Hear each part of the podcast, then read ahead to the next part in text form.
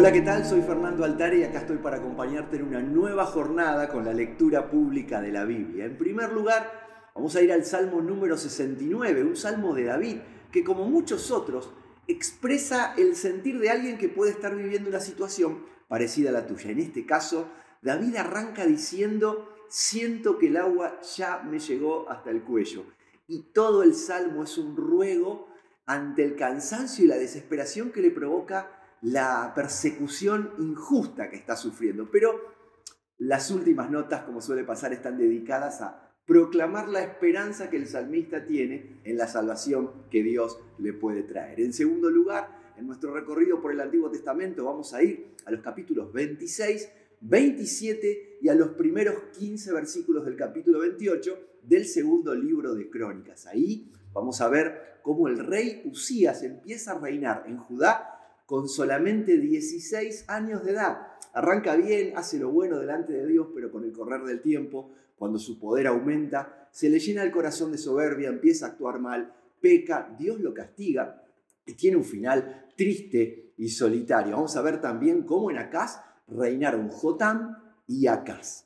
En tercer lugar, yendo al Nuevo Testamento, nos vamos a detener en los primeros siete versículos del capítulo 13 de Romanos. Ahí el apóstol Pablo nos exhorta con toda claridad a que nos sometamos y respetemos a las autoridades en todos los ámbitos donde nos movemos, porque esas autoridades fueron colocadas allí por Dios. La invitación, como ves, ya está formulada. Dios nos espera un día más en su palabra para darnos todo lo que Él tiene para transmitirnos y nosotros te invitamos a que lo puedas hacer a través de la lectura pública de la Biblia. El libro de Salmos, capítulo 69. Sálvame, oh Dios, porque las aguas de la inundación me llegan al cuello. Me hundo cada vez más en el fango. No encuentro dónde apoyar mis pies. Estoy en aguas profundas y el torrente me cubre. Estoy agotado de tanto gritar por ayuda. Tengo la garganta reseca mis ojos están hinchados de tanto llorar, a la espera de la ayuda de mi Dios. Los que me odian sin motivo suman más que los cabellos de mi cabeza. Muchos enemigos tratan de destruirme con mentiras. Me exigen que devuelva lo que no robé. Oh Dios, tú sabes lo necio que soy. De ti no puedo ocultar mis pecados. No dejes que los que confían en ti sean avergonzados por mi culpa, oh Señor soberano de los ejércitos celestiales. No permitas que sean humillados por mi causa, oh Dios de Israel, pues yo soporto insultos por amor a ti. Tengo la humillación dibujada en todo mi rostro. Hasta mis propios hermanos fingen no conocerme, me tratan como a un extraño. El celo por tu casa me ha consumido y los insultos de aquellos que te insultan han caído sobre mí. Cuando lloro y ayuno, se burlan de mí. Cuando me visto de tela áspera en señal de dolor, se ríen de mí. Soy el blanco de los chismes de la ciudad y todos los borrachos cantan de mí. Pero sigo orando a ti, Señor, con la esperanza de que esta vez me muestres tu favor. En tu amor inagotable, oh Dios, responde a mi oración con tu salvación segura. Rescátame del lodo. No dejes que me hunda aún más. Sálvame de aquellos que me odian y sácame de estas aguas profundas. No permitas que el torrente me cubra, ni que las aguas profundas me traguen, ni que el foso de la muerte me devore. Contesta a mis oraciones, oh Señor, pues tu amor inagotable es maravilloso. Cuida de mí, pues tu misericordia es muy abundante. No te escondas de tu siervo, contéstame rápido, porque estoy en graves dificultades. Ven y rescátame, líbrame de mis enemigos. Tú conoces mi vergüenza, mi desprecio y mi deshonra. Ves todo lo que hacen mis enemigos. Sus insultos me han destrozado el corazón y estoy desesperado. Si al menos una persona me tuviera compasión, si tan solo alguien volviera y me consolara. En cambio, de comida me dan veneno y me ofrecen vino agrio para la sed. Que la abundante mesa servida ante ellos se convierta en una trampa y que su prosperidad se vuelva un engaño que sus ojos queden ciegos para que no puedan ver, y haz que sus cuerpos tiemblen continuamente. Derrama tu furia sobre ellos, consúmelos en el ardor de tu enojo. Que sus casas queden desoladas y sus carpas desiertas. A quien tú has castigado, agregan insultos. Añaden dolor a quienes tú has herido amontona sus pecados en una enorme pila y no los dejes en libertad. Borra sus nombres del libro de la vida. No dejes que sean incluidos entre los justos. Estoy afligido y dolorido. Rescátame, oh Dios, con tu poder salvador. Entonces alabaré el nombre de Dios con cánticos y lo honraré con acción de gracias pues al Señor esto le agradará más que el sacrificio de ganado o que presentar un toro con cuernos y pezuñas. Los humildes verán a su Dios en acción y se pondrán contentos. Que todos los que buscan la ayuda de Dios reciban ánimo, pues el Señor oye el clamor de los necesitados, no desprecia a su pueblo encarcelado. Alábenlo el cielo y la tierra, los mares y todo lo que en ellos se mueve. Pues Dios salvará a Jerusalén y reconstruirá las ciudades de Judá. Su pueblo vivirá allí y se establecerá en su propia tierra. Los descendientes de quienes lo obedecen heredarán la tierra y los que lo aman vivirán allí seguros.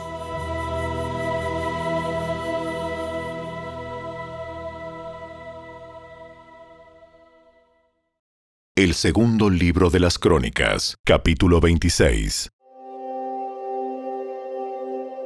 Todo el pueblo de Judá había coronado a Usías, hijo de Amasías, quien tenía 16 años de edad, para que reinara en lugar de su padre.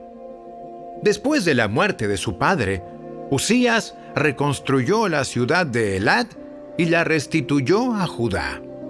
Usías Tenía 16 años cuando subió al trono y reinó en Jerusalén 52 años. Su madre se llamaba Jecolías y era de Jerusalén. El rey hizo lo que era agradable a los ojos del Señor, así como su padre Amasías. Usías buscó a Dios en el tiempo de Zacarías, quien le enseñó a temer a Dios. Y mientras el rey buscó la dirección del Señor, Dios le dio éxito. Usías declaró la guerra a los filisteos y derribó las murallas de Gat, Jabnia y Asdod. Luego construyó nuevas ciudades en la región de Asdod y en otras partes de Filistea. Dios lo ayudó en las guerras contra los filisteos, en sus batallas contra los árabes de Ur y en sus guerras contra los meunitas.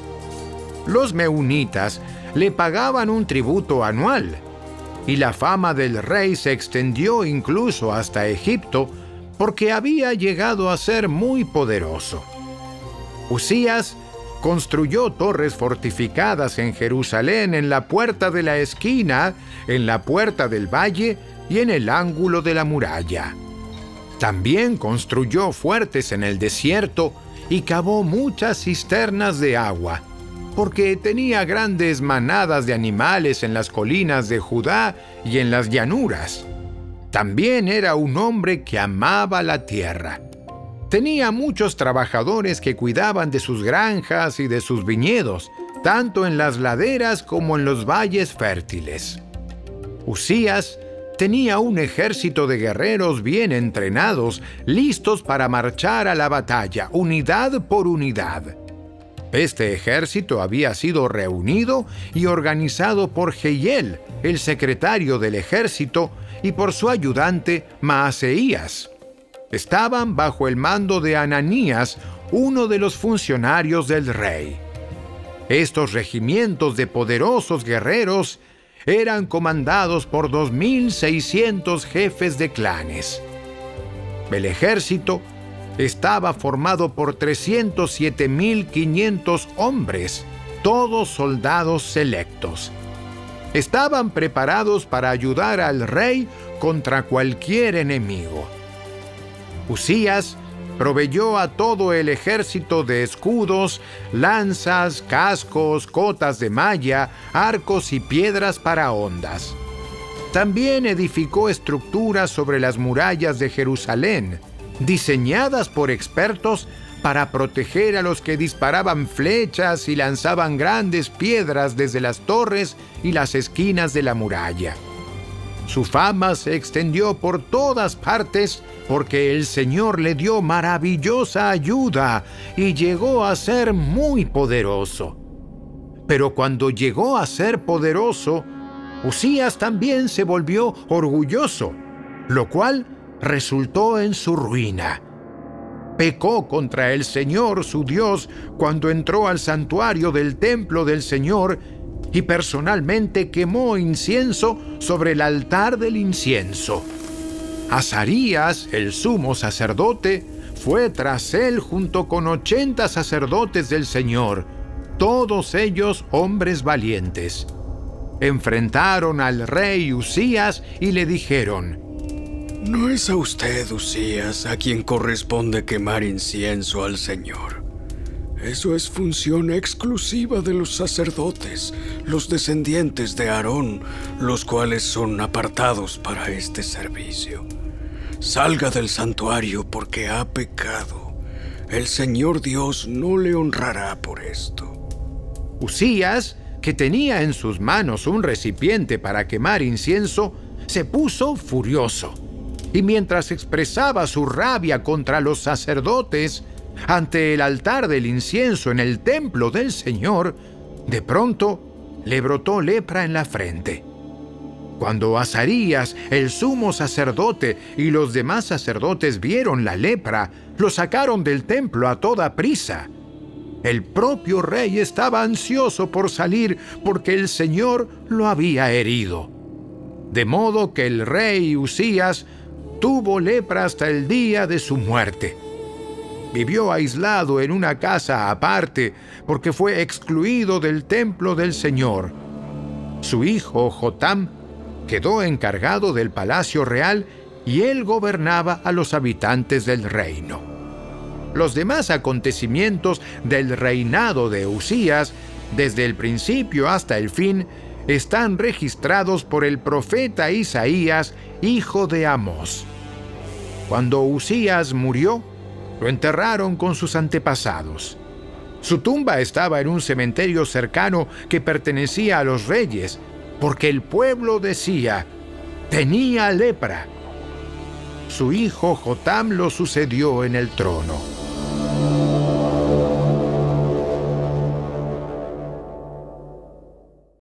El segundo libro de las Crónicas, capítulo 27.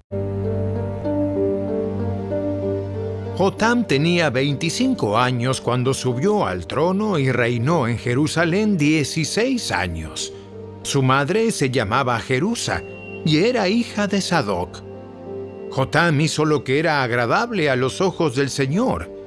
Hizo todo lo que había hecho su padre Usías, solo que Jotam no pecó porque no entró en el templo del Señor. Pero el pueblo continuó con sus prácticas corruptas. Jotam reconstruyó la puerta superior del templo del Señor. También hizo extensas reparaciones en la muralla en la colina de Ofel. Edificó ciudades en la zona montañosa de Judá y construyó fortalezas y torres en las zonas boscosas. Jotam entró en guerra contra los amonitas y los venció. Durante los tres años siguientes, recibió de ellos un tributo anual de 3.400 kilos de plata, cincuenta mil canastas de trigo y cincuenta mil canastas de cebada. El rey Jotam llegó a ser muy poderoso porque procuró vivir en obediencia al Señor su Dios. Los demás acontecimientos del reinado de Jotam, incluidas todas sus guerras y demás actividades, están registrados en el libro de los reyes de Israel y de Judá. Tenía 25 años cuando subió al trono y reinó en Jerusalén 16 años. Cuando Jotam murió, lo enterraron en la ciudad de David y su hijo Acaz lo sucedió en el trono.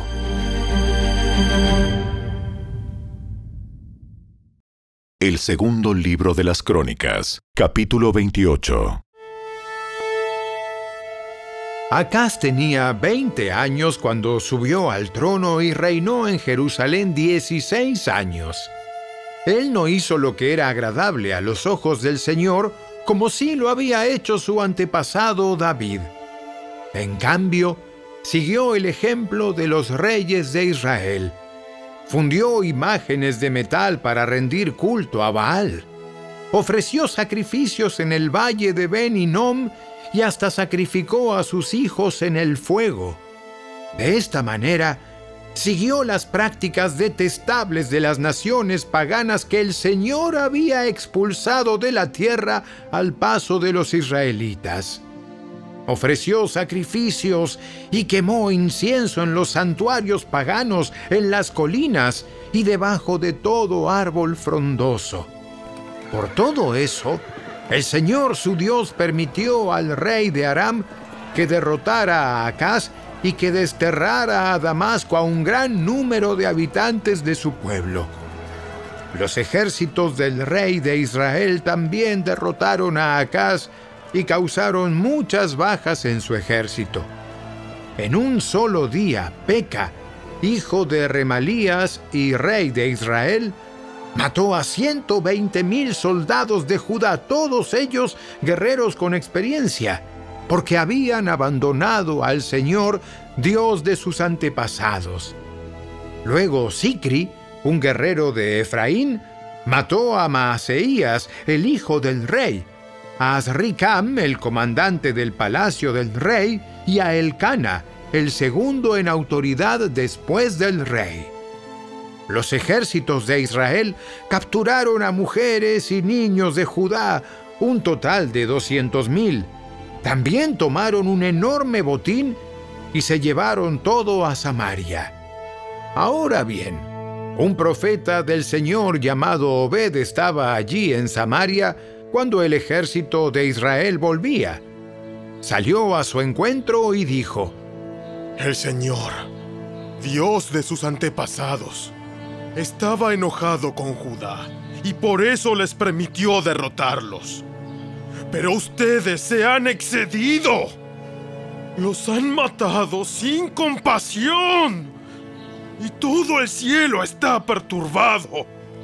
Ahora planean hacer esclavos a esta gente de Judá y de Jerusalén. ¿Y qué de sus propios pecados contra el Señor su Dios?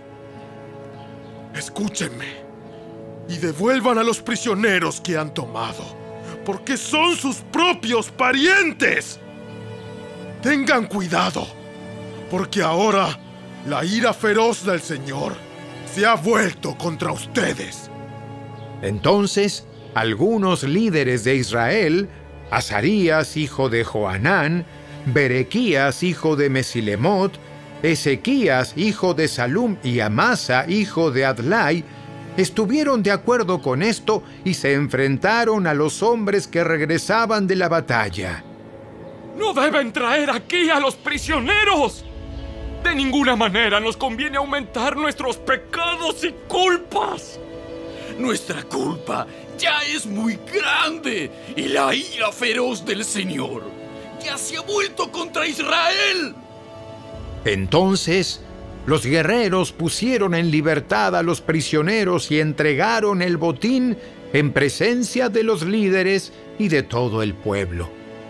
Luego los cuatro hombres recién mencionados por nombre Pasaron adelante y les repartieron ropa del botín a los prisioneros que estaban desnudos.